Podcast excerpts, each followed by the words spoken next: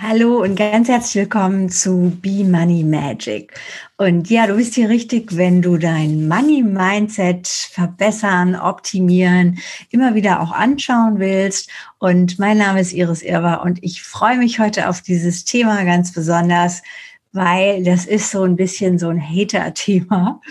Ähm, Vielleicht kennst du das, dass Menschen sagen, ja, dann hat die mir versucht, was da zu verkaufen. Und ich weiß auch nicht, ob das vielleicht so ein bisschen so eine deutsche Unart ist. Ähm, prüf mal selber ne, beim Thema Geld und ähm, Mindset oder auch Money Mindset. Prüf mal selber, was hast du denn für Beliefs, für Glaubenssätze zum Thema Verkaufen? Also glaubst du, du bist selber ein guter Verkäufer, eine gute Verkäuferin? Glaubst du, Verkäufer sind irgendwie so sowas wie Schaumschläger? Ja? Ähm, glaubst du, jeder, der dir was verkaufen will, will dich eh nur über den Tisch ziehen? Ne? Die wollen nur dein Bestes, die wollen nur dein Geld. Also was sind deine, was sind deine Vorannahmen zu Verkaufen und Verkäufer oder Verkäuferin sein? Und ja, wenn die negativ sind, dann musst du dich nicht wundern, dass du selber in deinem Business auch wenig Power beim Verkaufen hast oder dass du dich klein hältst, dass du dich versteckst, dass du dich zurückhältst und im besten Fall dir wünscht, dass die Kunden auf dich zukommen und sagen, was hast denn du zu verkaufen? Wie kann ich dir mein Geld geben? Ich würde gerne mit dir arbeiten, aber du sagst ja nicht, was du zu verkaufen hast. Und es ist ganz oft so. Ja, das ist so ein bisschen so Understatement oder irgendwie so unter dem Deckmäntelchen. Und von daher bin ich ein Freund oder eine Freundin von, hey, sag doch, was du vom anderen willst. Ja, also wenn ich jetzt will, dass du meinen YouTube-Kanal abonnierst oder den Podcast mit fünf Sternchen likest, hey, dann muss ich dir das auch sagen. Und genauso ist das beim Verkaufen doch auch. Wenn keiner weiß, was du Tolles zu verkaufen hast, ja, und im Coaching oder in der Dienstleistung ähm, ist das ja auch manchmal so ein bisschen diffus, weil verkaufst du jetzt Einzelstunden, verkaufst du Pakete, ähm, kann ich überhaupt noch mit dir arbeiten? Bist du sozusagen verfügbar oder gibt's jetzt nur noch Produkte und du bist sozusagen nur noch im Hintergrund die Produktentwicklerin oder der Produktentwickler? Also gib mir als Kunde eine Möglichkeit zu sehen, was ich bei dir kaufen kann. Und oft ist auch so die Diskussion, Preise veröffentlichen, Preise nicht veröffentlichen. Ich finde, es gibt für beides Vor- und Nachteile. Und du weißt selber an dieser Stelle, was für dich hier das beste Mittel der Wahl ist.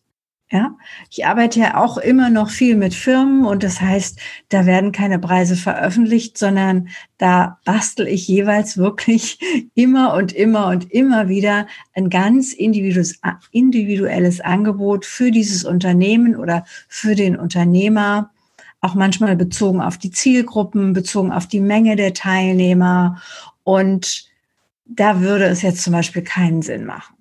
Aber es gibt durchaus Sachen, wo es Sinn macht, wenn du einen Online-Kurs hast und dann macht es doch einen Unterschied, ob du sagst, der kostet 29 Euro, der kostet 99 Euro oder der kostet 850 Euro.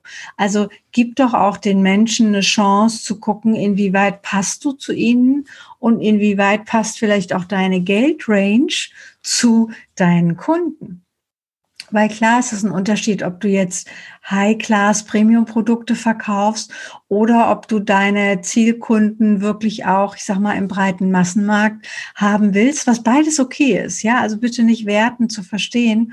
Nur das ist ja eine Positionierung, die du für dich entscheiden musst. Und wenn du das deinem Kunden transparent machst, dann kann er auch sagen, ach ja, guck mal, das ist dem oder der so viel wert. Das ist ja interessant, da kriege ich bestimmt was voll Tolles. Ja, oder da muss ich mich anstrengen, da muss ich richtig gut mitmachen, damit sich das auch lohnt. Also verkaufen kann auch schon Teil, zumindest beim Coaching, kann auch schon Teil des Veränderungsprozesses sein. Und die spannende Frage, die ich wirklich heute dir mitgeben möchte, ist, setz dich doch mal mit deiner Verkäufer Verkäuferin hört sich immer so nach irgendwie Einzelhandel oder, oder Boutique an. Besetz dich doch mal mit deiner Verkäuferidentität auseinander. Also verkaufst du gerne? Kannst du von dir sagen, ich liebe es zu verkaufen. Ich finde meine Produkte so geil, so sensationell, dass die irgendwie jeder haben muss aus meiner Zielgruppe. Oder geht da noch was? Kannst du da noch ein Schippchen drauflegen? Ohne schleimig, äh, schmierig, klebrig zu sein, sondern einfach nur zu sagen, hey, das ist mein Angebot. Ja, ich habe immer gerne so diese ganz simplen Vergleiche. Also stell dir vor, der Bäcker ähm, würde seine Brötchen nicht ins Schaufenster beziehungsweise in die Theke legen. Der würde dir nicht sagen, wie viel 20 verschiedene Brötchen oder Brotenarten es gibt. Und der würde all seine Brote hinten im Lager verstecken. Und du müsstest fragen, äh, Entschuldigung, gibt es auch Morgenbrot? Oder habt ihr auch Dinkelbrötchen? Oder gibt es auch was, was ganz glutenfrei ist? Ja? Also du müsstest dich als Kunde voll anstrengen, um rauszukriegen, was in seinem Sortiment ist. Und genau das Gegenteil wollen wir ja. Wir wollen es ja dem Kunden leicht machen. Wir wollen ihm sagen, guck mal, lieber Kunde, hier gibt's die besten Brötchen ever. Also es gibt hier zum Beispiel in Bad Nauheim gibt's einen Bäcker, der heißt der Roggenbäcker. Und da ist natürlich Roggenmehl Programm. Also kannst du dir im Vorfeld schon überlegen, mh, hm, da wird's jetzt nicht so viel Weißmehlkram geben, sondern da gibt's eben speziell alles im besten Fall mit Roggenmehl. Und genauso geht das für dein Marketing auch. Was ist das, was du nach außen verkaufst? Und kann ich das gleich sehen? Ja, also bei mir kaufst du halt Mindset oder im besten Fall Money Mindset. Bei mir kaufst du jetzt eben keine Brötchen oder auch keine, was gibt's noch, kein, kein Facebook Advertising oder so. Ja, so, selbst wenn ich das zum Teil könnte, ich würde es dir nicht verkaufen. Ja, ähm, also prüf mal, was ist das, was dir und dem Verkauf alleine nur in deinen Gedanken im Wege steht. Ich habe zum Beispiel lange, wenn ich jetzt da auch nochmal so ähm, das Revue passieren lasse, ich habe zum Beispiel lange gedacht, ich will mich ja niemandem aufdrängen.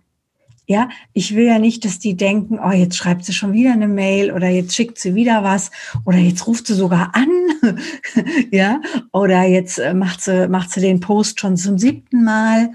Und ganz ehrlich, wenn Menschen mich anrufen, im besten Fall, wenn ich Zeit habe, freue ich mich doch darüber.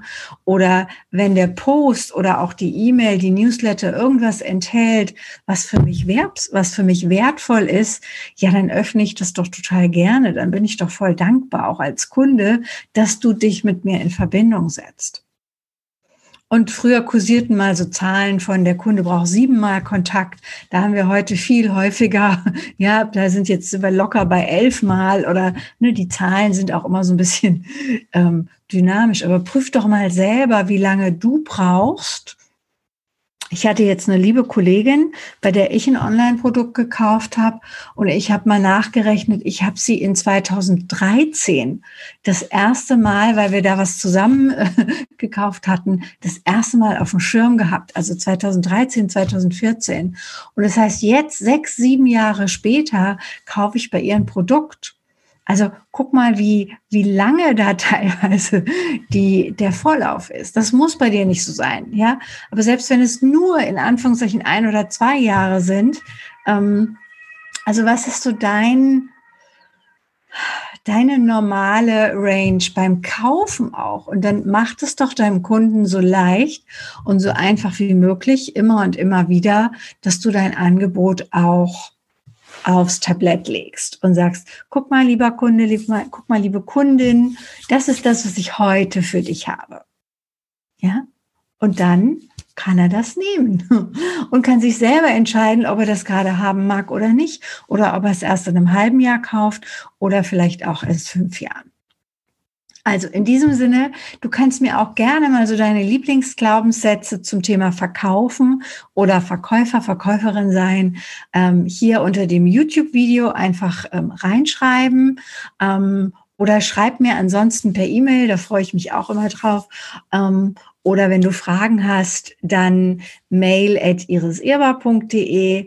Ja, und in diesem Sinne wirklich bei dem gesamten Thema auch rund ums Verkaufen bleib entspannt. Bleib entspannt mit Geld. Sieh es als Angebot und jeder darf dein Angebot annehmen und jeder darf auch sagen, ach nö, das passt für mich heute mal nicht. Ja? Also in diesem Sinne, lass es dir gut gehen, hab Freude beim Verkaufen und bleib entspannt mit Geld. Bis bald. Tschüss.